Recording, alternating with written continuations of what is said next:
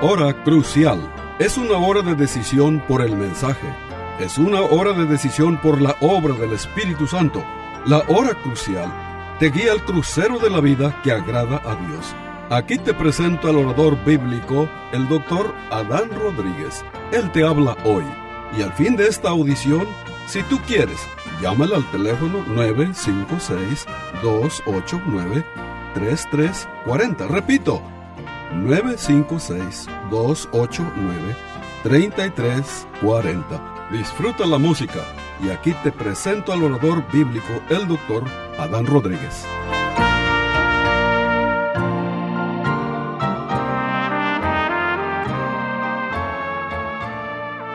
¿Qué tal, querido radio oyente? Bienvenido a una nueva edición de su programa La Hora Crucial. Seguimos con este ambiente navideño el mensaje que hoy vamos a predicar con motivo de la Navidad se encuentra en Isaías el capítulo 9, el versículo 6. El tema de nuestro mensaje lo hemos titulado Los nombres de Cristo. Y este pasaje dice lo siguiente, porque un niño nos es nacido, hijo nos es dado, y el principado sobre su hombro, y se llamará su nombre admirable, consejero, Dios fuerte, Padre eterno, príncipe de paz. Esta profecía, estimado oyente, fue dada 700 años antes de Cristo. El profeta Isaías fue enviado a Jerusalén para hablar con el rey Acaz, un rey malo que había promovido la idolatría en, en su reino, inclusive sacrificó a su propio niño al dios Moloch, este, y, y Israel estaba pasando por una situación difícil, no solamente había obscuridad espiritual en toda la nación, sino que también el pueblo estaba en franca rebeldía contra Dios y el ejército de Israel, es decir, del reino del norte, había hecho una coalición militar con Siria y ambas naciones se habían puesto de acuerdo para atacar al reino del sur, Judá, su capital, este, Jerusalén. Entonces, este, la palabra de Dios nos dice que es este, el profeta Isaías, Dios lo envía para hablar con este rey Acaz, rey del, del reino del sur, este, y este, Isaías le dice al rey que le pidiera a Dios una señal que lo convenciera a él y a su pueblo de que Dios, el Dios de Israel, todavía les amaba y los iba a proteger, pero Acaz rechazó la ayuda de Dios, porque él tenía la esperanza en Asiria. Él había hecho una alianza con Asiria y él pensó que, que Asiria lo, lo iba a librar de los ejércitos de Siria y de Israel. Entonces, Dios este, dio su propia señal, diciendo que un libertador saldría de la casa de David. Eso fue en el capítulo 7. En el capítulo 8 de Isaías, este, el profeta predijo la caída de las diez tribus, es decir, del reino del norte de Israel, la caída de Israel por parte de Asiria. Luego, aquí en este capítulo 9 de Isaías, el profeta profetizó que los asirios iban a invadir Galilea. Y esta profecía se cumple 20 años después de dada la profecía, causando gran desolación y una gran oscuridad emocional y espiritual. Este se apodera del pueblo de Israel. Pero el profeta Isaías también se le dio una visión profética de que en el futuro Dios colocaría a su Mesías en la tierra de Galilea como una gran luz. El pueblo que vivía en tinieblas vio gran luz y esta profecía se cumple con la venida de Cristo. El Señor Jesucristo pasó su adolescencia en Galilea también predicó e hizo muchos milagros en esta región, estimado oyente. Entonces, comprenda, este anuncio del nacimiento mesiánico en particular se hizo en medio del dolor, la tristeza, las dificultades que vinieron como resultado del pecado. Estimado oyente, recuerde, el pecado siempre trae consecuencias dolorosas y estas personas pecadoras de ambos reinos estaban experimentando las consecuencias de su propio pecado, estaban soportando dificultades debido a su desobediencia a Dios.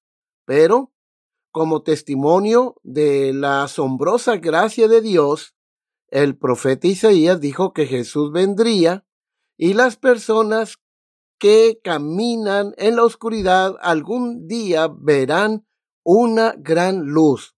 Estimado oyente, si alguna vez ha estado en medio de un momento de dolor, entonces sabrá que en esos momentos malos las buenas noticias siempre suenan tan agradables. Bueno, las cosas estaban malas para ambos pueblos, pero Dios era y sigue siendo bueno, por lo que este, esta promesa de que venía la luz del mundo debe haber despertado las esperanzas en muchos judíos piadosos. Debemos recordar, estimado oyente, este principio en nuestros propios tiempos difíciles. Enfrentamos dificultades, la vida es dura para nosotros como personas caídas que vivimos en un mundo caído. Pero como cristianos sabemos cómo terminarán las cosas al final. ¿Recuerda usted las palabras del apóstol Pablo en 2 de Corintios capítulo 4 versículo 8? Que estamos atribulados en todo, mas no angustiados, en apuros, mas no desesperados. En los tiempos sombríos de la vida, estimado oyente, debemos recordar que la luz del mundo ha venido y que su reino es para siempre y llegará el momento en que la tristeza desaparecerá para siempre. Alguien dijo con mucha razón, es viernes, pero se acerca el domingo. Martín Lutero, aquel gran reformador, dijo en cierta ocasión que Dios convierte los viernes de crucifixión en domingos de resurrección. Estimado oyente, repite esto. La próxima vez que pases por un momento difícil, o que estás pasando, recuerda que para el cristiano ninguna pesadilla es permanente. Bueno, en la Biblia a Jesucristo se le dan muchos nombres, tanto en el Antiguo como en el Nuevo Testamento, y cada uno de ellos revela un aspecto de su carácter. Algunos de ellos son los siguientes. Salvador, Cristo, Cordero de Dios, Emanuel, Hijo de Dios, Hijo del Hombre, Verbo, Santo, el Redentor, el Buen Pastor y muchos más. La pregunta aquí es, ¿por qué se le dan a Cristo tantos nombres? Y la respuesta, estimado oyente, es la siguiente se le dan muchos nombres a Cristo en la Biblia porque la belleza, la plenitud y la magnificencia de Cristo no se pueden expresar en un solo nombre. Un nombre no describe completamente quién es Jesús y lo que hace en nuestras vidas. Se ha dicho de Cristo que cada nombre que lleva es una bendición que comparte. Y esto, estimado oyente, es cierto, porque nuestro Señor da bendición tras bendición hasta que nuestras copas rebosan. En este día vamos a concentrarnos en los minutos que nos restan en cinco de los nombres que se le dan a Cristo en esta profecía de Isaías capítulo 9, el versículo el versículo 6, estimado oyente. Ahora, mire usted, este, ah, estos nombres de Cristo nos hablan tanto de su humanidad como de su deidad. Verá, el Mesías venidero, dice el profeta Isaías, sería el Dios hombre, 100% Dios, 100% hombre. Mire sus palabras una vez más, porque un niño nos es nacido, hijo nos es dado, y el principado de, sobre su hombro, y se llamará su nombre admirable, consejero, Dios fuerte, Padre eterno, príncipe de paz. Estos cinco nombres proféticos nos hablan tanto del carácter divino de Cristo como de su misión salvífica. Pensemos, estimado oyente, en estos nombres por algunos minutos. Por ejemplo, el primer nombre es admirable. El gran predicador, el príncipe de los predicadores, Carlos Spurgeon, dijo que Jesús era admirable en el pasado. Considera su existencia eterna antes de que todos los mundos fueran hechos, Él ya existía. Jesucristo es de la misma sustancia de Dios, es decir, es igual a Dios, Dios verdadero de Dios verdadero. La naturaleza divina de Jesús es verdaderamente admirable. Su nacimiento fue admirable, su vida aquí en la tierra fue admirable, él nunca pecó, sus trabajos que él hizo como carpintero siempre fueron los mejores porque él fue perfecto. Jesús de Nazaret era el rey de los cielos y sin embargo él se hizo pobre, despreciado, eh, perseguido y calumniado. Eso no lo puedo entender, dice Spurgeon, pero yo lo amo por eso. Y creo que tú y yo debemos amar a Cristo por eso. Yo le alabaré mientras me quede aliento por su sufrimiento, siempre lo alabaré. Le alabaré por su condescendencia para salvar a un pecador como yo, como yo. A lo largo de su vida su nombre debe ser admirable. Pero, estimado oyente, mira a Cristo muriendo en la cruz del Calvario. Míralo llevar tu pecado en su propio cuerpo. ¿Cómo, cómo él pudo dejar la gloria del cielo y llegar a tal fin? Esto es lo que debe asombrarnos, querido amigo.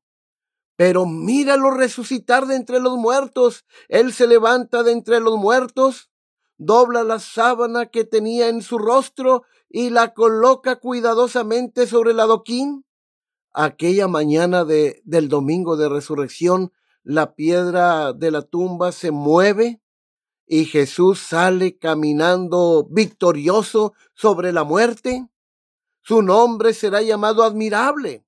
Pero, estimado oyente, su ascensión también fue gloriosa. En Hechos capítulo 1, versículo 9 y 10 se nos dice que cuando Cristo estaba ascendiendo, yendo al cielo, vino una nube que lo cubre y esa nube no fue cualquier nube era la nube de la gloria chequina de Dios. Y luego dos ángeles le dicen a los discípulos, varones galileos, ¿por qué estáis mirando arriba? Este mismo Jesús que ustedes están viendo ir al cielo, así vendrá. Es decir, de manera gloriosa, de manera corporal.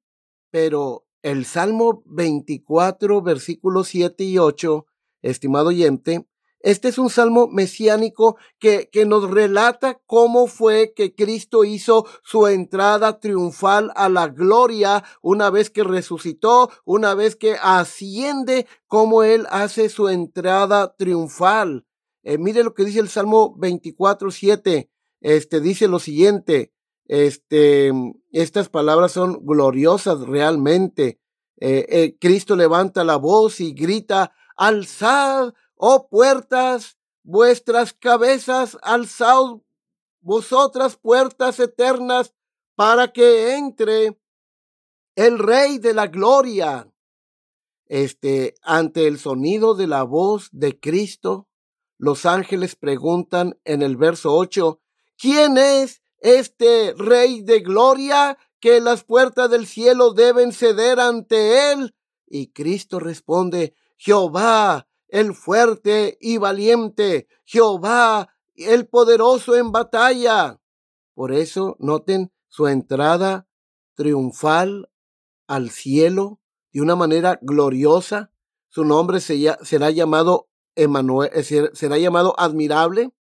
Ahora, estimado oyente, su segunda venida será también gloriosa. Mateo 24, 30 dice entonces aparecerá la señal del Hijo del Hombre en el cielo y entonces lamentarán todas las tribus de la tierra y verán al Hijo del Hombre viniendo sobre las nubes del cielo con poder y gran, y gran gloria. Estimado oyente, todo lo que tiene que ver con Cristo, su vida, su ministerio, sus palabras, sus obras, todo lo que tiene que ver con Él es realmente admirable. El, segundo nombre que se le da a Cristo es consejero.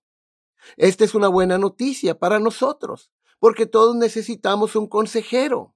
Es por eso que la gente lee horóscopos y es por eso que mucha gente está dispuesta a pagar hasta 200 dólares por una consulta con un consejero profesional. Es por eso que navegamos por Internet en busca de información.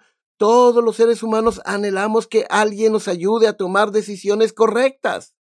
Mira lo que dice el profeta Isaías en cuanto a Dios como consejero, Isaías 28, 29. También esto salió de Jehová de los ejércitos, para hacer maravilloso el consejo y engrandecer la sabiduría. ¿Qué nos dice este texto? Que dice que Dios es maravilloso en consejos y magnífico en sabiduría. Ahora, estimado oyente, el profeta Isaías nos dice que el Mesías sería alguien que daría consejos poderosamente profundos a las personas. Y él hizo eso.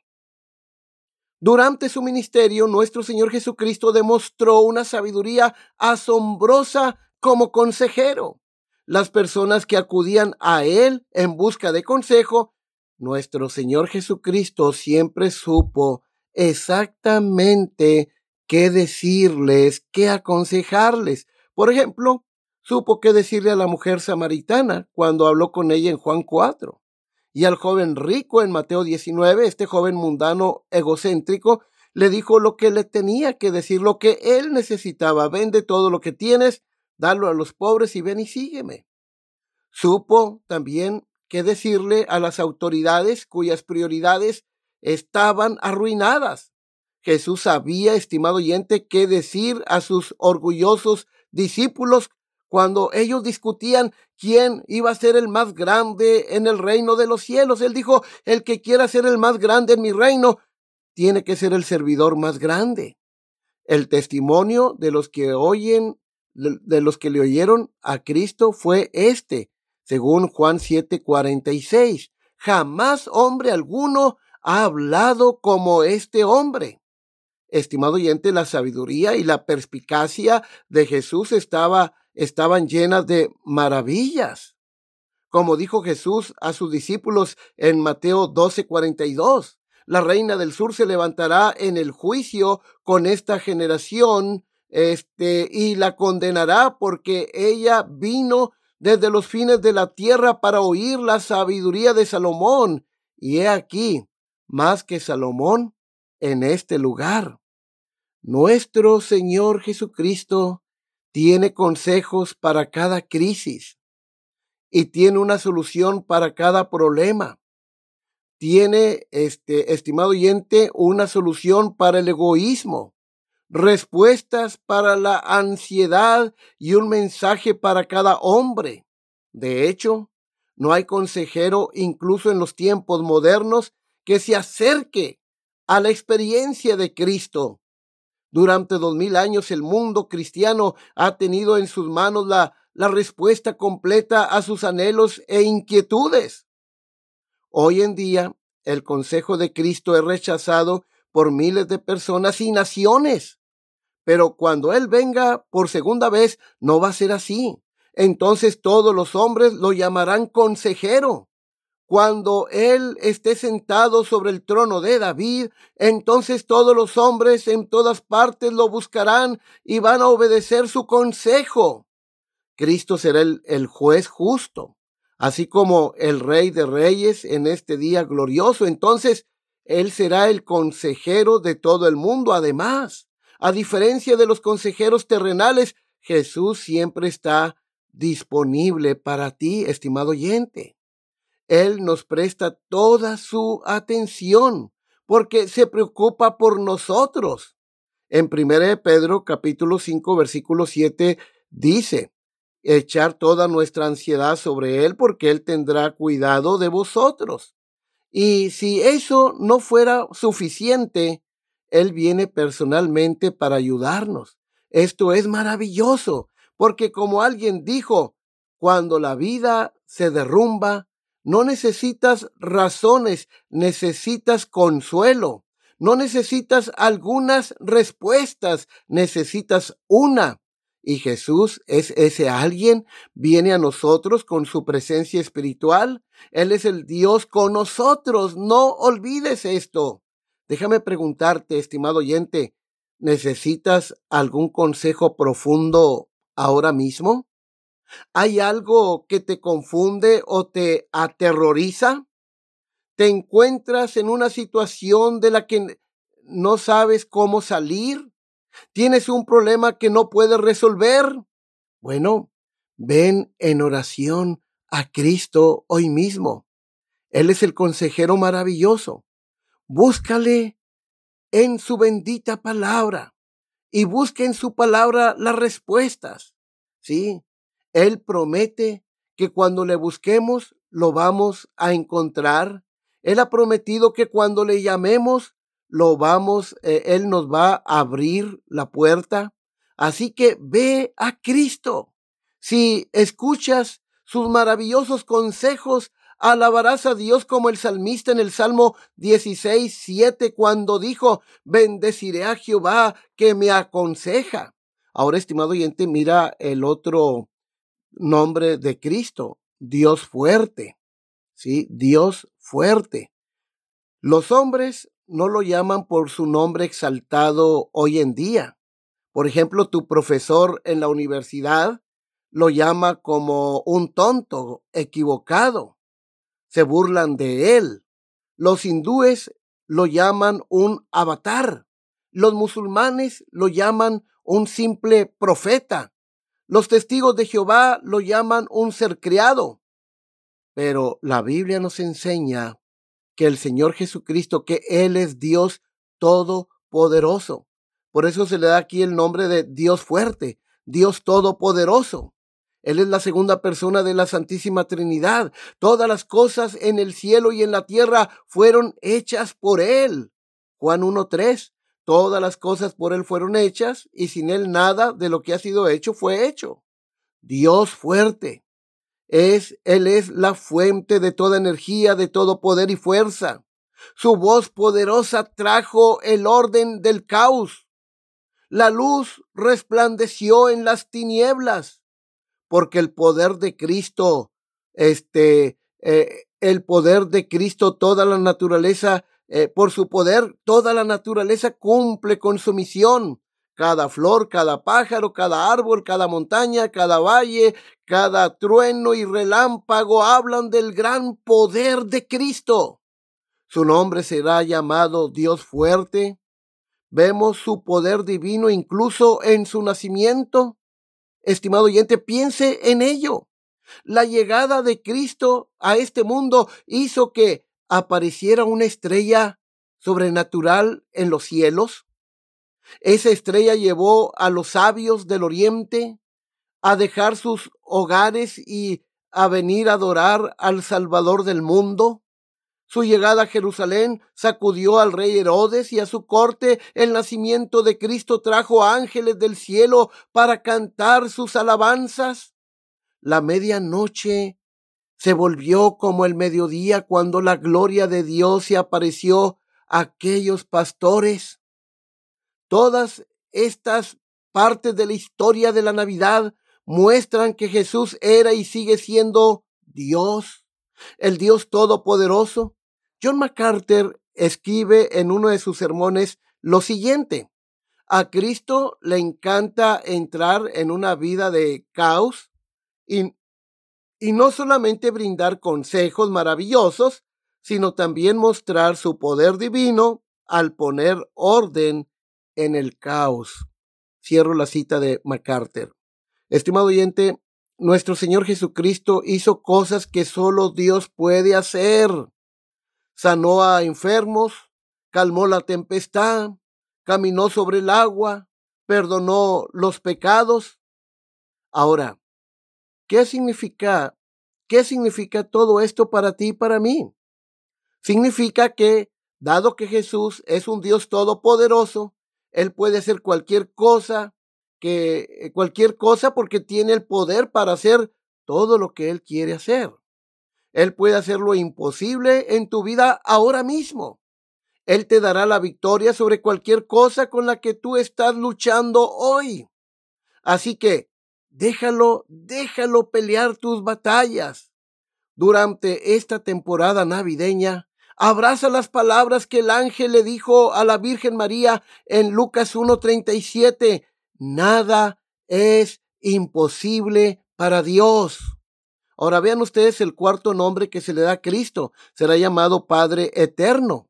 Ahora, nuestro texto aquí cuando llama a Cristo Padre Eterno, este no indica la relación de la deidad a sí misma, sino más bien la relación de Jesucristo con nosotros. Él es para nosotros el Padre Eterno. Ahora la pregunta aquí es esta. ¿En qué sentido es Cristo para nosotros, su pueblo, nuestro Padre eterno? ¿En qué sentido? Bueno, Él es un Padre federalmente, el jefe de todos los redimidos, como el último Adán. La maldición cayó sobre nosotros porque el primer Adán fue la cabeza federal de nuestra raza. Adán fue nuestro padre pero ahora que estamos en Cristo, Él es nuestra cabeza federal. Él es el Padre de su pueblo. Adán no es nuestro Padre eterno, pero Jesús sí lo es. ¿sí? Él es el jefe del nuevo pacto. Él es el Padre de toda la cristiandad. Él es el Padre de todo el sistema bajo el cual somos salvos por gracia. Si estás perdido, estimado oyente, Adán, nuestro primer padre, todavía es tu padre. Pero si has sido salvo por Cristo, Jesús es ahora tu Padre eterno y el Salvador de tu alma. Ahora noten el, el, el otro título, nombre que se le da a Cristo, Príncipe de Paz. Cuando Jesús nació en Belén, los ángeles aparecieron a algunos pastores y dijeron gloria a Dios en las alturas y en la tierra paz buena voluntad para con los hombres. Lucas 2.14. Nuestro Señor Jesucristo vino a darnos paz. Por medio de él tenemos paz para con Dios. La Biblia dice en Romanos 5.1 y versículos 10 y 11 lo siguiente. Justificados pues por la fe tenemos paz para con Dios por medio de nuestro Señor Jesucristo. Verso 10. Porque si siendo enemigos fuimos reconciliados con Dios por la muerte de su Hijo, mucho más estando reconciliados, seremos salvos por su vida. Verso 11. Y no solo esto, sino que también nos gloriamos en Dios por el Señor nuestro Jesucristo, por quien hemos recibido ahora la reconciliación. Estimado oyente, este es por eso que Él murió en la cruz para pagar por nuestros pecados y reconciliarnos con Dios. Él hizo la paz mediante la sangre de su cruz. Colosenses 1:20. Pero cuando Él venga otra vez a través de las nubes del cielo, Él será el príncipe de paz y va a establecer su reino en la tierra. En ese día juzgará entre las naciones, reprenderá muchos pueblos y volverán sus espadas en rejas de arado y sus lanzas en hoces. No alzará espada nación contra nación, ni se adiestrarán más para la guerra. Isaías 2.4. Por eso nuestro texto dice, porque un niño nos es nacido, este, eh, un niño, porque un niño nos es nacido, hijo nos es dado, y el principado sobre su hombro, y se llamará su nombre admirable, consejero, Dios fuerte, Padre eterno, príncipe de paz. Todos estos hermosos nombres, estimado oyente de Cristo, demuestran lo que Él puede hacer por ti. Él puede salvar tu alma, llevarte a la gloria eh, su sangre preciosa puede limpiarte de todo pecado. Él es el Cordero de Dios que quita el pecado del mundo. Déjame preguntarte, estimado oyente, en este momento, ¿es Jesús tu maravilloso Salvador? ¿Es Jesucristo el Señor y Salvador de tu alma? ¿Es Jesucristo tu maravilloso consejero? ¿Es Jesucristo tu Dios fuerte? ¿Es Jesucristo tu príncipe de paz? ¿Sí? O como tantos todavía vagan en la oscuridad del pecado, impotentes ante las luchas y los temores de la vida, anhelando una relación de padre e hijo con tu Creador? Si oyes hoy la voz de Dios, no hagas duro tu corazón porque hoy es el día de salvación. Cree en el Señor Jesucristo y serás salvo. Se despide la voz amiga del pastor Adán Rodríguez, pastor por la gracia de Dios. Hasta la próxima de la serie.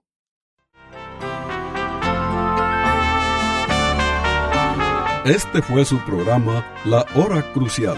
La Iglesia Bautista Jerusalén y su pastor Adán Rodríguez agradecen a su bella audiencia y les recuerda que los días lunes y viernes a las 12 horas del mediodía, este programa se repetirá sin falta. Y si usted vive en la frontera, le invitamos a que asista a nuestro culto de adoración los domingos a las 11 de la mañana. El santuario del templo Jerusalén se encuentra en la calle Cafri, a una cuadra de la biblioteca de la ciudad de Far, Texas. Llame al doctor Adán Rodríguez y con gusto le informará.